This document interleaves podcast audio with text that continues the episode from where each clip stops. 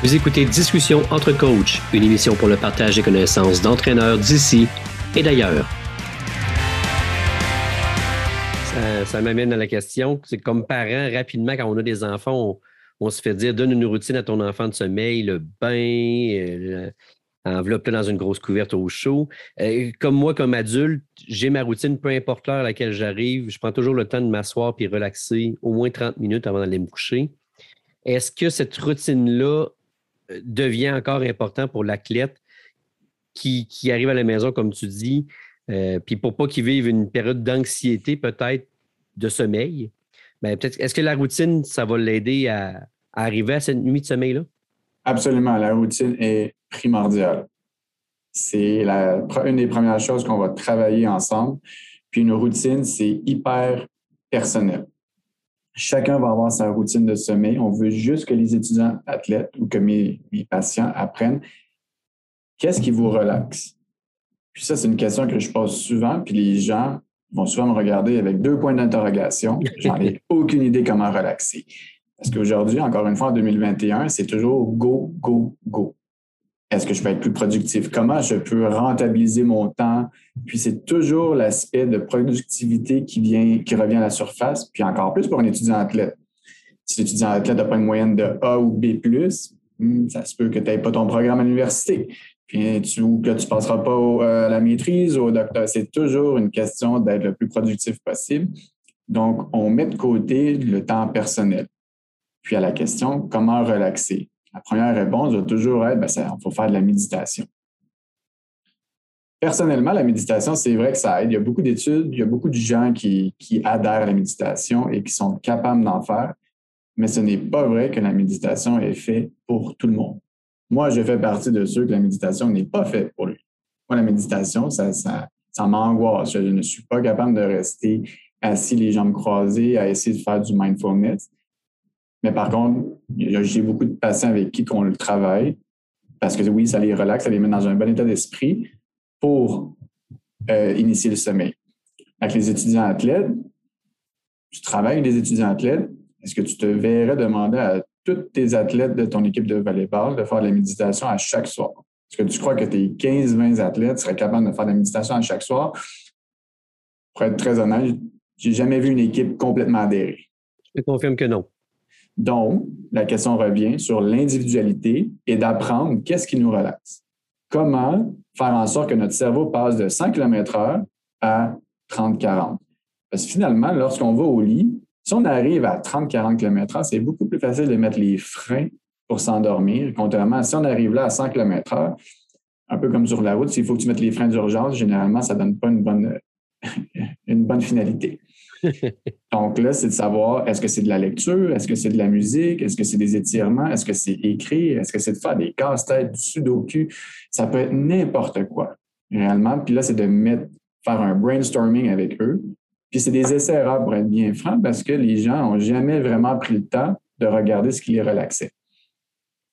Un coup que tu euh, as fait ta routine, tu la comprends, tu arrives dans le lit, Là, tu tournes en rond, ça fait euh, plus d'une demi-heure. Là, tu commences à angoisser parce que là, tu dis là, il faut que je dorme, il faut que je dorme, je joue demain, je pratique demain, j'ai l'école. Est-ce qu'on est mieux de se lever puis recommencer une routine? Absolument. En fait, euh, tous mes étudiants athlètes ont ce que j'appelle leur plan d'urgence. Puis c'est à tous les soirs. à tous les soirs, c'est le même plan d'urgence. C'est sur le divan. Le divan, c'est la place la plus tranquille qu'on a généralement à la maison. On a une couverture, un oreiller, un livre.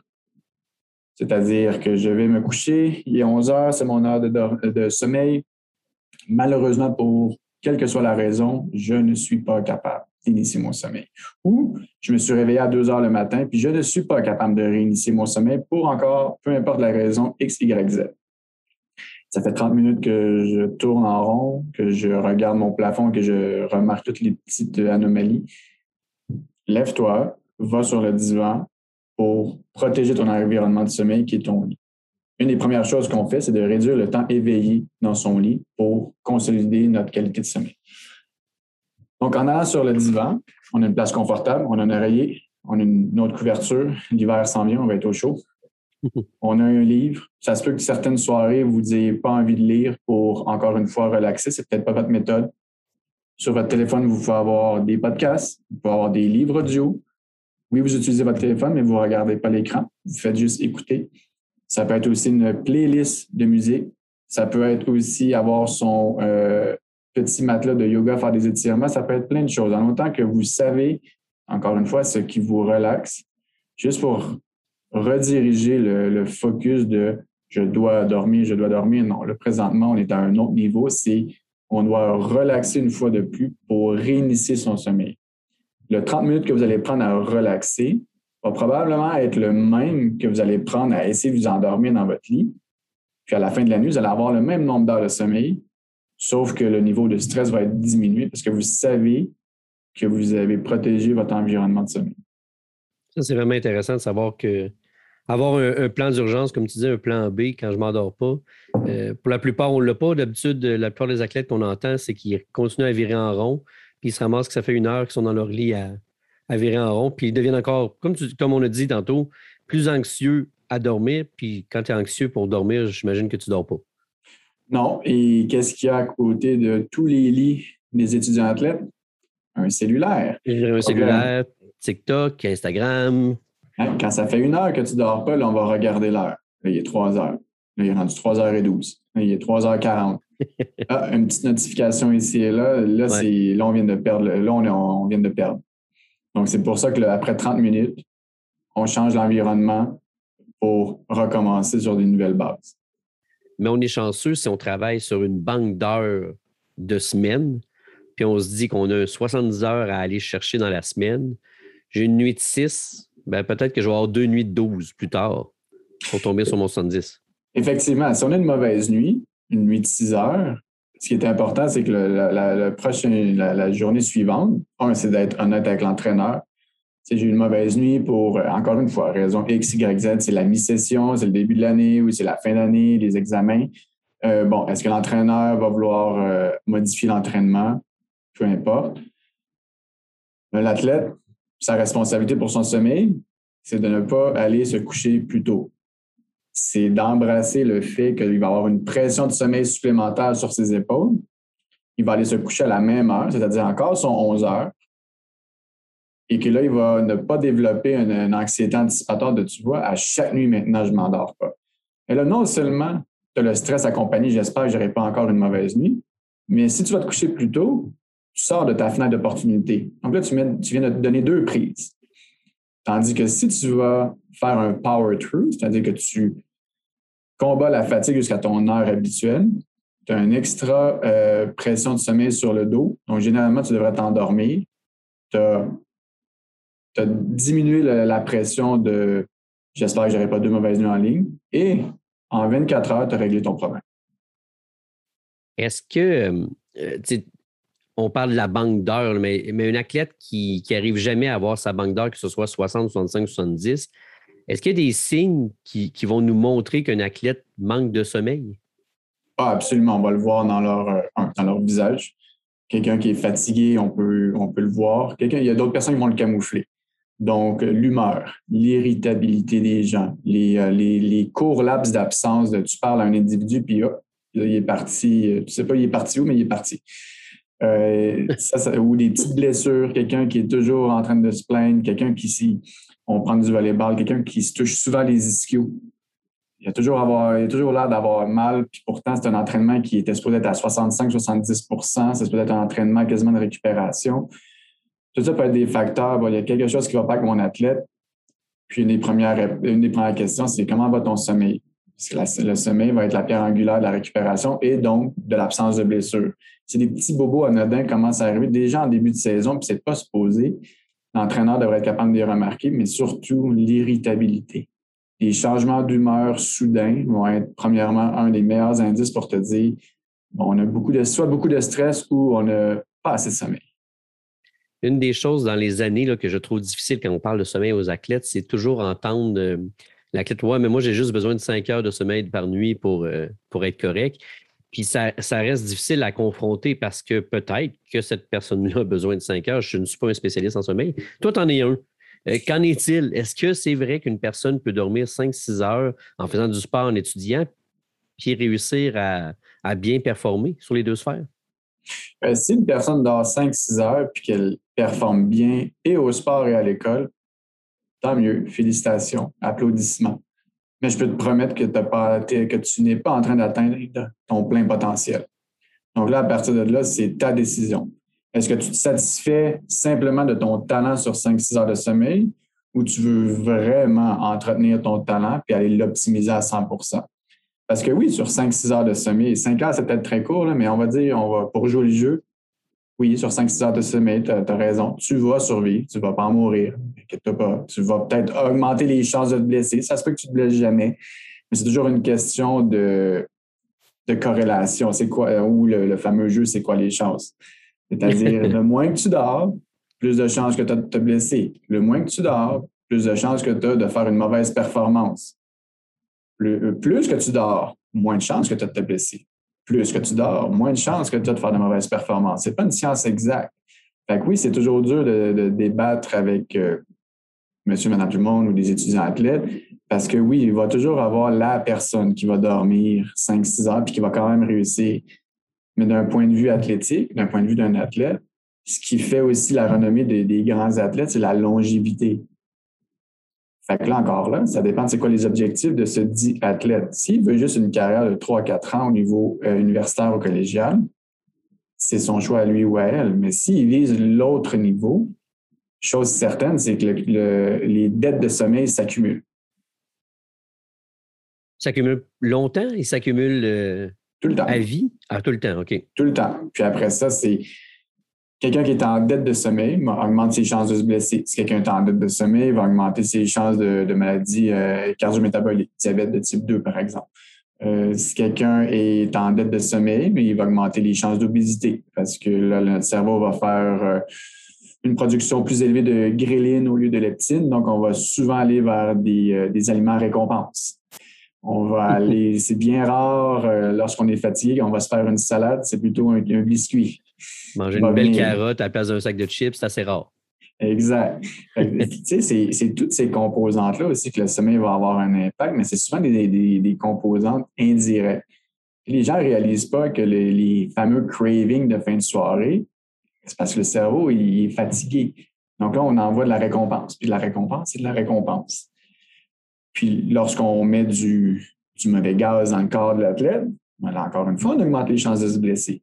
Donc là, on a et sommeil qui va contribuer à avoir une mauvaise nutrition, qui va contribuer à une mauvaise récupération, puis qui va contribuer peut-être à une blessure anodine.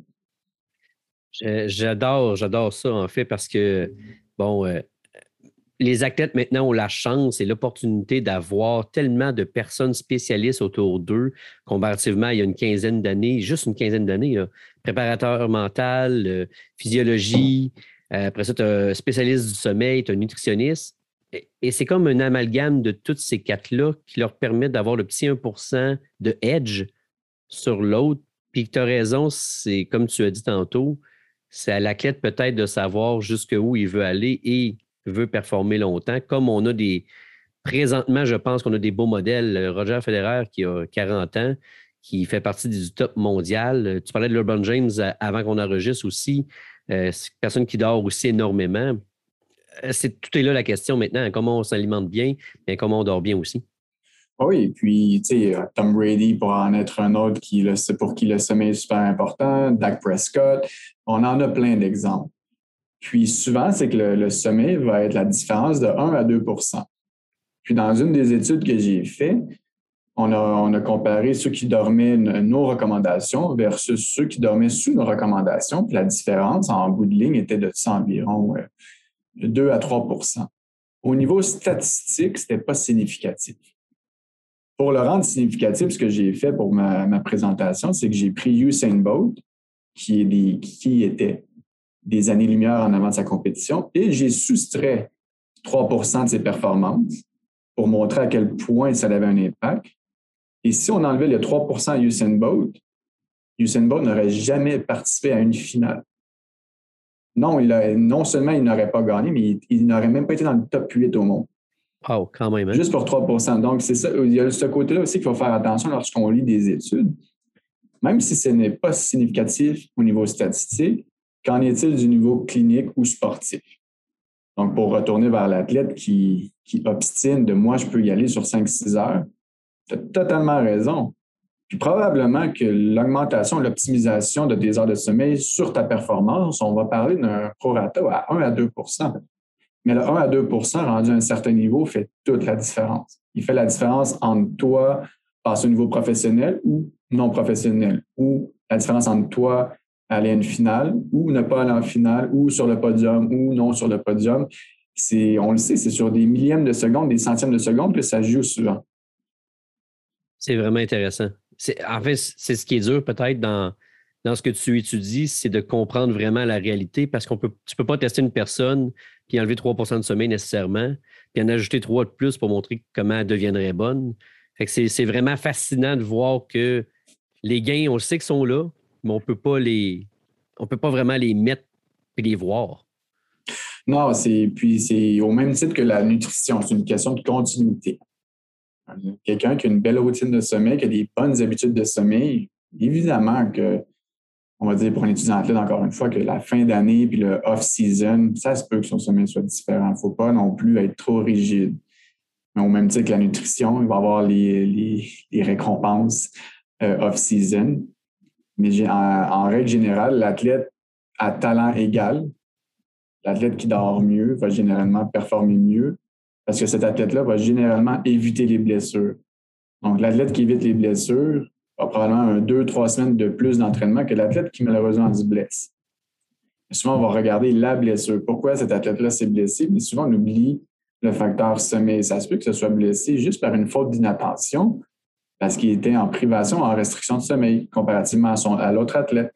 Ce qui fait qu'au bout de la ligne, mais là, on a une différence de deux semaines d'entraînement finalement, dépendamment de la gravité de la blessure, bien entendu. Donc, c'est jusque là qu'il faut aller creuser. Puis, le sommeil, nutrition et euh, activité physique, donc l'entraînement, sont les trois piliers de base pour la forme physique et la forme mentale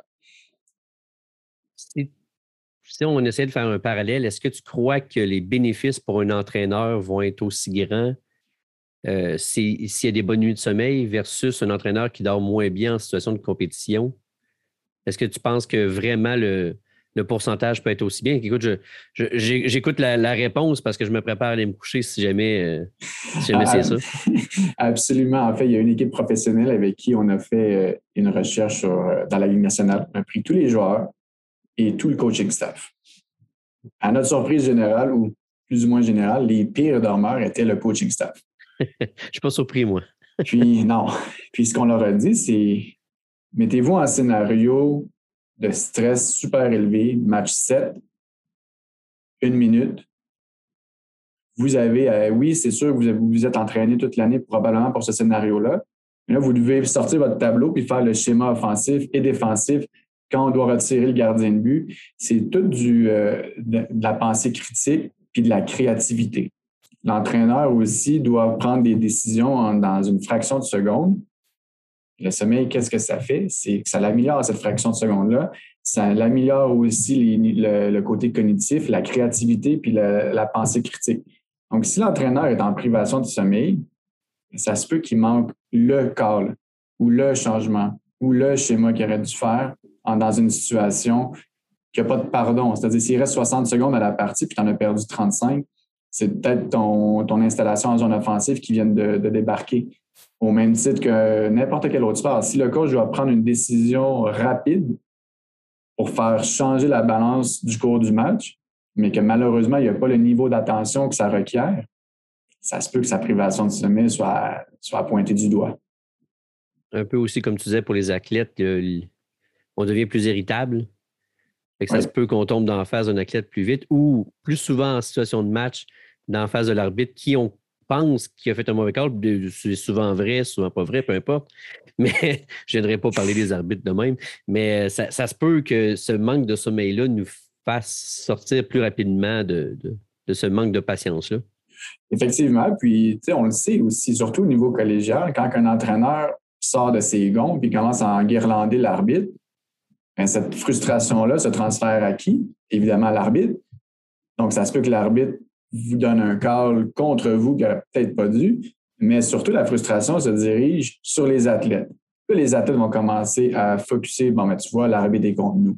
Même notre coach, notre leader vient de nous le démontrer en temps réel. Il vient de, perdre patience. Donc là, on a un beau cercle vicieux que non seulement l'entraîneur a perdu du temps et de l'énergie à enguirlander un arbitre, l'arbitre est frustré, il donne des calls maintenant peut-être plus en votre faveur. Puis les athlètes, ben la moitié de leur focus ou le quart de leur focus, bien euh, sûr, ben, tu vois, notre coach s'est fâché, euh, l'arbitre est contre nous, et le château de cartes vient de s'écrouler. Puis ça, c'est parti d'un manque de contrôle émotionnel de l'entraîneur. Un château de cartes, tu as raison, hein, on en fait bouger une, puis le reste tombe.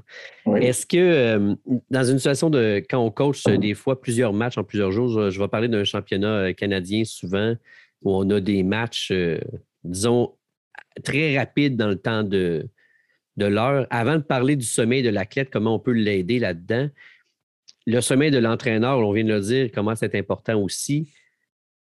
On doit préparer le match suivant. Disons qu'on a fini de jouer, il est 21h, on arrive à l'hôtel, il est 22h30. On joue le prochain match à, je sais pas, on va dire 15h. Est-ce que tu crois, comme le décalage horaire en fait, on est mieux de dormir tout de suite puis de préparer le lendemain matin très tôt versus le préparer durant la nuit avec notre fatigue accumulée, puis dormir le, temps qu'on peut avant de rencontrer les joueurs? Euh, jamais de préparation dans la nuit. C'est une règle, c'est on ne prépare pas un match, un plan de match en privation de sommeil, surtout sur le coup de l'émotion après une partie qui a peut-être été super haute en émotion, justement. Euh, vous pouvez faire un, un, schéma, un draft, un brouillon, vraiment sommaire. Ensuite, on va se coucher, et le lendemain matin, on se garde une période de temps pour construire le match. Surtout si vous jouez à 3 heures de l'après-midi, vous avez amplement le temps de faire la préparation de match. Surtout, il est 9 heures le soir, le temps que vous retournez à l'hôtel, vous mangez, on va dire que vous vous couchez à minuit ou même à 1 heure du matin, mais que vous vous levez après ça à 8 heures, 9 heures, parce que là, c'est encore une fenêtre de 8 heures. On va aller au plus tard, il est 9 heures, puis vous jouez à 3 heures. Il vous reste 6 heures pour préparer votre match. Vous avez amplement le temps d'avoir une bonne nuit de sommeil sans vous priver puis vous rendre la tâche encore plus dure. Si vous priorisez le sommeil, vous allez consolider vos apprentissages, régénérer votre niveau émotionnel et cognitif pour les prises de décision et la créativité, ce qui va juste être bénéfique pour vos prises de décision pour le prochain plan de match. Ça aussi, ça, on vient de toucher des mœurs, c'est incroyable, hein, parce que c'est assez rare que le coach dorme avant de préparer ses trucs. Euh, est-ce, que, quand, on, a parlé aux, euh, entraîneurs, euh, je pense la Ligue nationale que tu disais, est-ce qu'eux faisaient, c'est le même principe? C'est qu'ils voulaient préparer le lendemain, eux autres aussi, j'imagine? Prépare le match après la partie. On commence déjà à parler du prochain match, contre qui on joue, qu'est-ce qu'on devrait faire. C'est sûr que la, dynamique est différente parce que souvent, il y a les, fameux morning skate, mais encore là, ça dépend. Est-ce que c'est un deux matchs en 48 heures? Euh, ce qu'il faut savoir, par contre, c'est qu'au hockey, dans la Ligue nationale, l'aspect culturel est excessivement, excessivement fort. C'est probablement le sport avec lequel c'est le plus dur de bouger, le côté culture. C'est les fameux morning skate. Pas certain que c'est bénéfique. Les très longues siestes, pas convaincu que c'est bénéfique. Puis faire des vols de nuit, je ne suis pas convaincu que c'est bénéfique dans certaines occasions. Eux, c'était différent, mais oui, leur réponse, c'était il ben, faut préparer la prochaine partie. Fine, mais vous avez un vol d'avion demain matin. Vous pouvez le préparer dans l'avion. Vous avez quatre heures de vol d'avion. Vous pouvez prendre ce vol d'avion-là pour le préparer. Puis là, la réponse, c'est on dort dans l'avion. Vous avez le choix de préparer votre plan de match dans un vol d'avion. On va s'entendre que ce n'est pas, du, pas la même classe que moi puis toi dans qui vole. ou de dormir dans un hôtel où il y a un lit adéquat. Tu sais, des fois, c'est, on a des discussions avec eux, puis on, en est quasiment à se frapper la tête sur le mur. Pour, pourtant, pour nous, ça semble évident, mais c'est, ça fait depuis 20 euh, ans, 30 ans, 40 ans que c'est fait comme ça. Donc, c'est comme ça qu'on va le garder parce que ça fonctionne. Puis moi, j'ai atteint une finale de la Coupe Stanley. Puis, puis en bout de ligne, c'est là qu'en en, tant que professionnel euh, de la santé ou en sommeil, le, point de vue que tu leur apportes, tu leur dis que c'est pas pour, c'est pour leur donner des suggestions afin d'optimiser. Puis après ça, ils prennent la suggestion puis ils en font ce qu'ils en veulent. maintenant, c'est plus vers cette approche-là qu'on y va plutôt que de commencer à faire une guerre de tranchées de voici l'approche scientifique médicale versus votre approche culturelle. C'est Ma job, c'est de vous, vous, donner des suggestions qui, on croit, va aider votre pensée critique ainsi que votre créativité. Après ça, vous vous décidez. Puis c'est plutôt comme ça qu'on croit qu'on va changer la donne du sport professionnel. Oui, c'est même, tu l'as dit, les mœurs sont grandes dans le hockey, mais euh, quand on apprend à coacher, on apprend souvent avec un, vieil entraîneur aussi. Puis quand on le voit travailler nu, on se dit, bah, c'est ce qu'il faut faire. Puis bon, euh, jusqu'au point où on s'endort sur la vidéo, puis on, se rend compte que c'est pas productif, mais ça, c'est une autre histoire. Est-ce que euh, les athlètes, eux autres, qui ont à jouer deux matchs dans une courte période, est-ce qu'il y a une façon d'optimiser ce sommeil-là pour s'assurer d'avoir au moins le, disons, on va dire un 7 heures, 8 heures? Euh, les périodes de deux matchs, ce qu'on fait, c'est que le, premier match, on le concentre en portion sommeil. Il ne faut pas oublier non plus que la nuit avant, un match ou un tournoi, ça va probablement être une nuit euh, sous-optimale. Le stress, peut-être un nouvel environnement de sommeil. Euh, donc, on concentre tous nos efforts sur régénérer le sommeil. Dépendamment de l'heure à laquelle le match se termine, donc, il va avoir un impact sur l'heure à laquelle les athlètes vont se coucher. Le lendemain, on essaie, dépendamment aussi de l'âge qu'ils ont, on essaie de faire une approche avec euh, de la caféine pour optimiser. Si on a des athlètes qui sont mineurs, généralement, on ne touche pas à la caféine pour le deuxième match et là, on, met tous nos œufs dans le même panier pour la sieste. Et aussi des activités pour faire en sorte qu'ils bougent un peu. Euh, il, y a plusieurs façons de faire, mais c'est vraiment d'optimiser le sommeil le plus possible dans cette période-là. Mais le facteur le plus important est, avant d'être entré dans le tournoi, est-ce que votre banque de sommeil est à son maximum? Si votre banque de sommeil est à son maximum, c'est la raison exacte pour laquelle vous faites ça, c'est que ces deux jours-là vont être très demandants. Vous allez aller piger dans votre banque. Vous devriez être correct pour deux jours en ligne c'est vraiment intéressant de comprendre qu'on peut travailler en amont pour, pour essayer d'optimiser cette banque-là. C'est vraiment, tu vois, le terme que je vais essayer de garder le plus présentement, c'est euh, cette banque de sommeil-là qu'on n'utilise pas présentement. En fait, de mon cas, je travaillais nuit par nuit. Là. Ah, mais c'est souvent comme ça parce que dans, la vie de tous les jours, on dit quoi? On va récupérer du sommeil. C'est toujours avec cette façon-là. On récupère du sommeil, je rattrape du sommeil, il euh, faut que j'aille une bonne nuit parce que là, ça fait plusieurs jours que j'en dors pas bien. C'est de renverser ça à 180, de dire j'ai une grosse journée ou un gros fin de semaine qui s'en vient, j'ai environ un mois, un mois et demi pour me préparer. Non seulement la préparation fait partie de l'entraînement, mais dans le cœur de l'entraînement se retrouve la récupération, la régénération, donc le sommeil. Si on arrive frais et dispo à un tournoi avec une banque de sommeil qui déborde, généralement, les athlètes vont passer à travers le 48, 72 heures, même 96 heures, sans trop de problèmes à cause du stress et de l'événement qui demande à ce qu'ils soient super, super alerte. Donc, oui, il faut travailler en amont, absolument. Ça, ça me fait penser que je vais changer mon questionnaire pour deux choses. Premièrement, je vais parler de banque de sommeil maintenant à place de sommeil. Et je vais parler de est-ce que tu te sens frais et dispo le matin? Je trouve ça intéressant aussi qu'ils prennent conscience de ça. Oui, non, c'est Le matin, quand tu te lèves, la première réaction, c'est est-ce que tu voudrais aller te recoucher immédiatement? Bon, généralement, les athlètes vont dire oui. Oui, c'est ça. 30 minutes après t'être levé. Bon, là, ta journée est passablement débutée. Si après 30 minutes, la seule chose à laquelle tu penses, c'est ton lit ou au moins aujourd'hui, j'ai une sieste qui m'attend à deux heures, alors on parle peut-être d'un athlète qui n'est pas frais dispo en se réveillant. Parce que ça aussi, c'est une des questions qu'on aime beaucoup, c'est qu'est-ce que ça veut dire frais dispo? Tout le monde est différent. On a, on a le, 5% de la population qui peuvent se lever à 5 heures et ils vont commencer à crier déjà. Généralement, il n'y a pas beaucoup de monde qui les aime. Mais il existe quand même.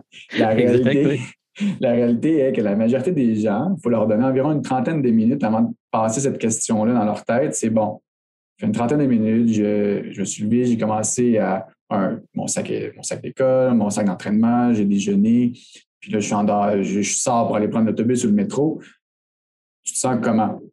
Est-ce que tu as encore les deux pieds dans la même bottine ou tu es correct? Si la réponse, je suis correct, puis ma journée débute, puis tout est normal, mais tu es un 7-8 sur 10. C'est exactement ce qu'on me demande.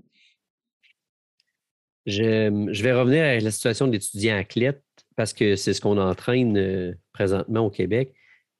En période d'examen, malheureusement, la plupart ont des nuits qui sont assez courtes. Euh, puis il y a des exigences scolaires et sportives parce qu'on a, quand même des matchs en même temps. Est-ce que dormir euh, peut devenir en fait contre-productif, dormir moins peut devenir contre-productif sur les deux sphères?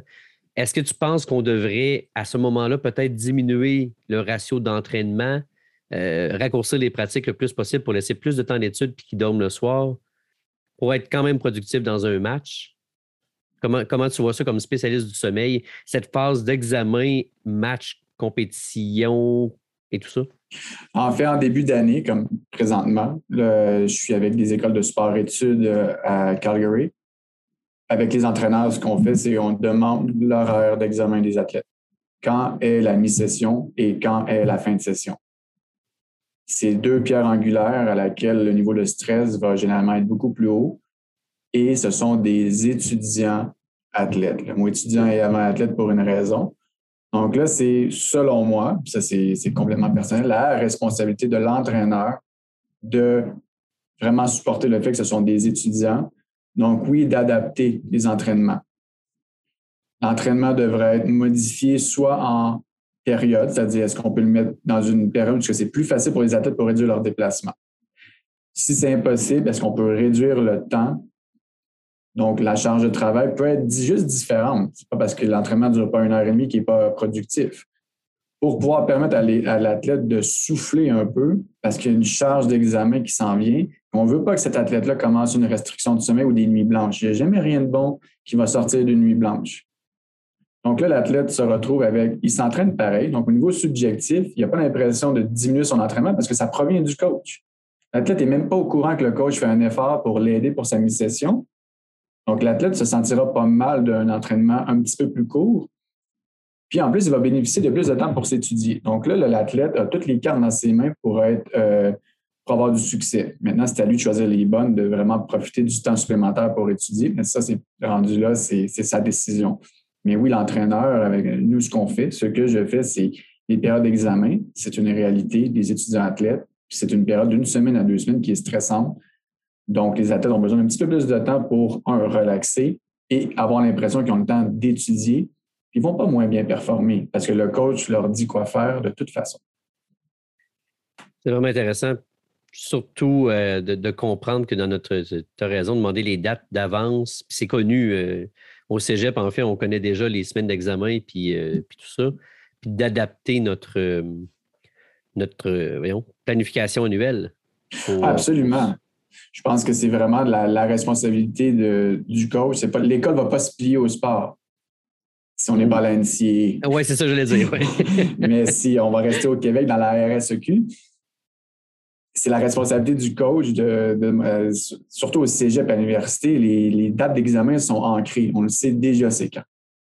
Il n'y a aucune raison, il n'y a aucune excuse qui fait en sorte que la planif ne peut pas être modifiée ou adaptée à tout le monde, à une réalité athlète étudiante c'est la réalité dans laquelle vous, vous naviguez. Vous êtes avec une population qui est complètement différente et unique des autres, ce qui requiert une adaptation différente et unique des autres coachs aussi.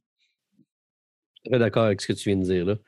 Est-ce qu'il y a, euh, tu pourrais nommer deux ou trois choses qui impactent positivement et deux ou trois choses qui impactent négativement notre sommeil? Positivement, la routine. Routine, routine, routine savoir ce qui vous euh, relaxe, ce qui ralentit euh, votre état d'esprit, euh, parce que cette routine-là, vous allez la trimballer avec vous partout, à la maison, sur la route, en tournoi.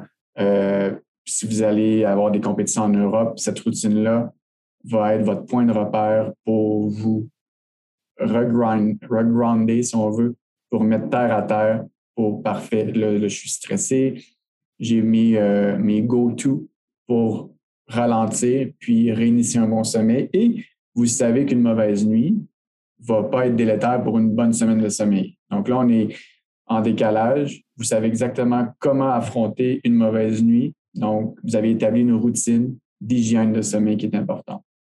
Ce qui est délétère, évidemment, l'absence de routine.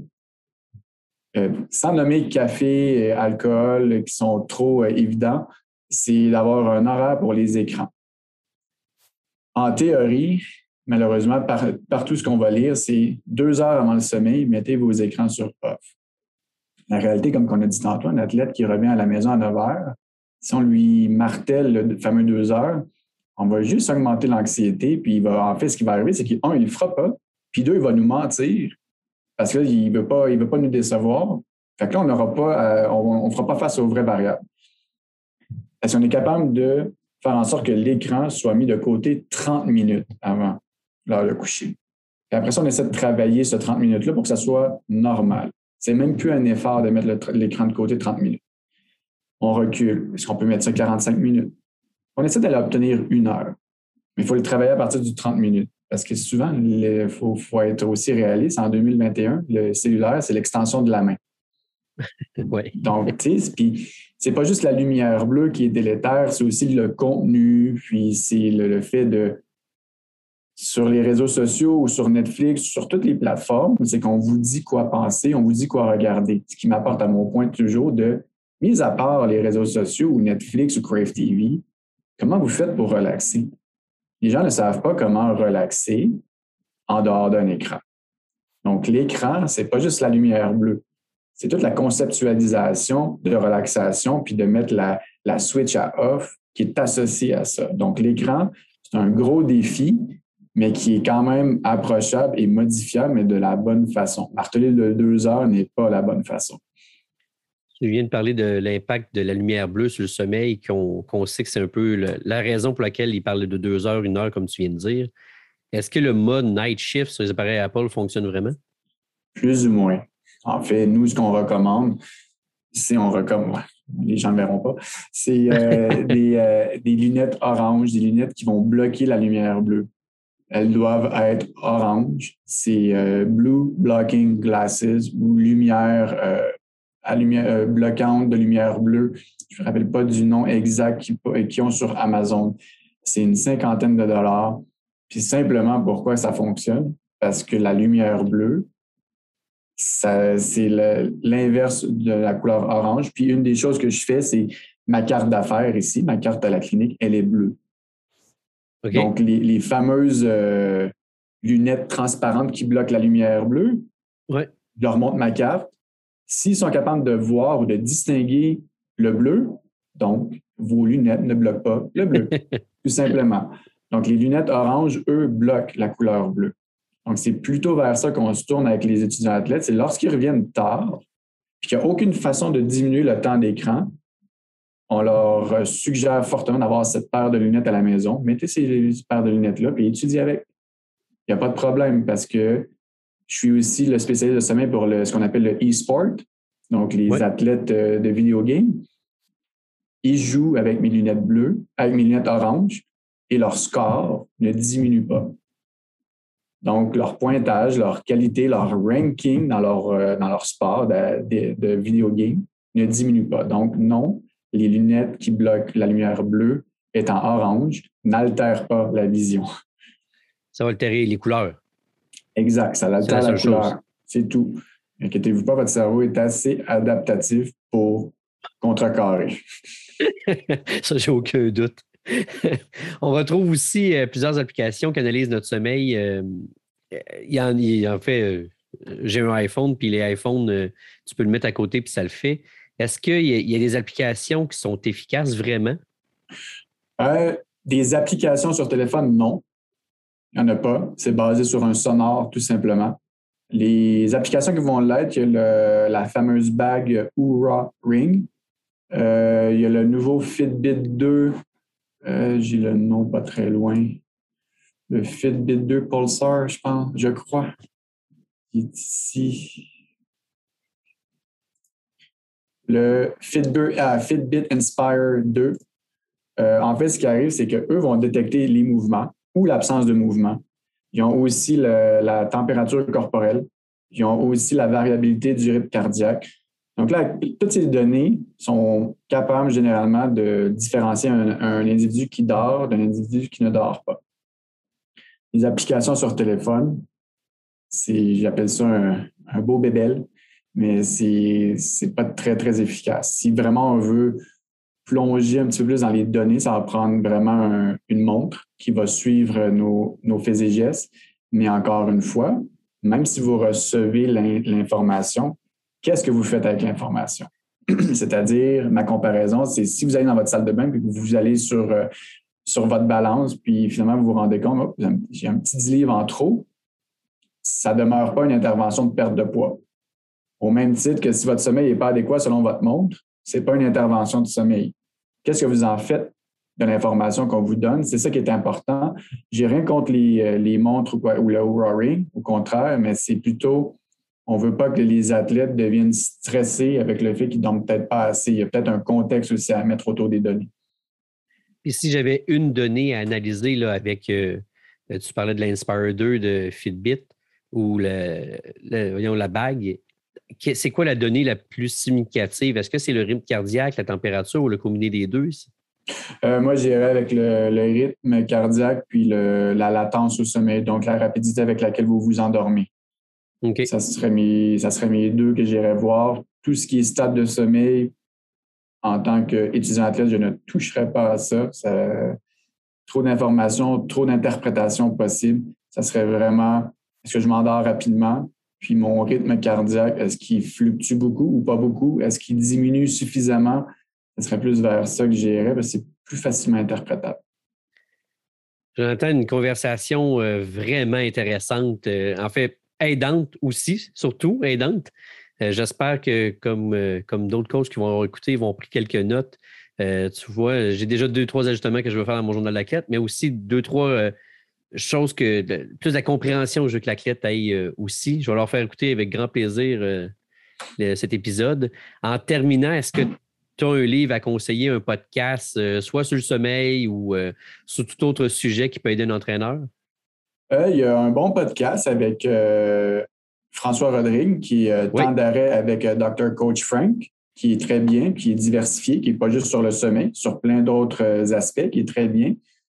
Puis en titre de livre qui est spécifique pour la performance pour les athlètes, un que, que je recommande, il est en anglais par contre, c'est le Peak Sleep Performance for Athletes.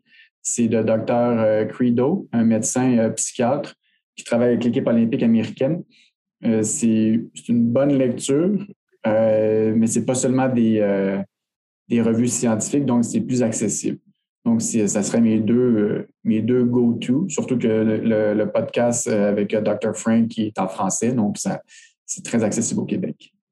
Un très bon podcast, je l'écoute aussi régulièrement.